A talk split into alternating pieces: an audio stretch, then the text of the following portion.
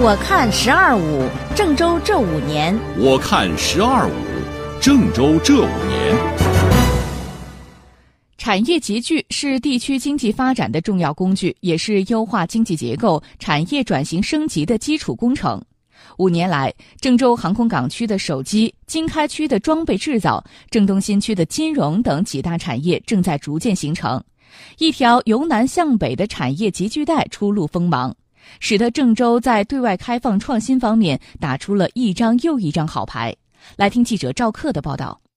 二零一一年五月，第一批苹果手机在郑州航空港下线。由于当时河南的消费能力不强，大部分苹果手机都是用来出口。不过，仅仅用了几年时间，随着苹果手机在中国的市场占有率已经达到了近百分之三十，产自郑州的 iPhone 手机也转变了运输方向，正在源源不断地走进国内的销售柜台。而手机产业的快速发展，也带来了整个产业链对郑州产生出浓厚的兴趣。市委常委、郑州航空港实验区党工委书记张延明：航空港实验区智能终端产业实现了突破性发展，形成了由单一品牌向多个品牌、由单一企业向产业集群发展的良好态势。预计二零一五年全区手机总产量达到两亿部。约占全球智能手机供货量的七分之一多。手机产业的形成给郑州机场的货运方面带来了不少生意，而装备制造产业的发力则给郑欧班列提供了更多的订单。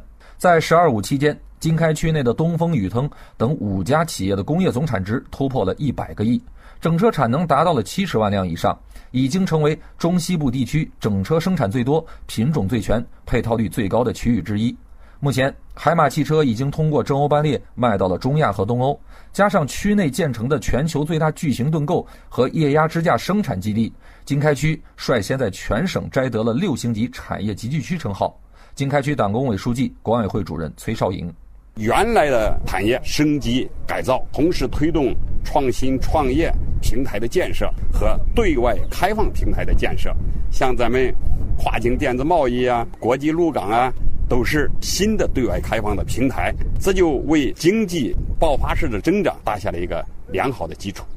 一直以来，金融业是郑州三产发展的短板。随着郑东新区的建成，金融业的活跃程度也在不断增强。截至目前，累计入驻郑东新区的金融机构已经达到了二百六十三家，驻区的银行存款余额占到了全省的百分之七十，贷款余额占到了全省的百分之六十四，已经成为了名副其实的金融枢纽。如何把金融发展的成果落到实处？市委常委、郑东新区党工委书记、管委会主任张建慧给出了答案，就是楼宇经济。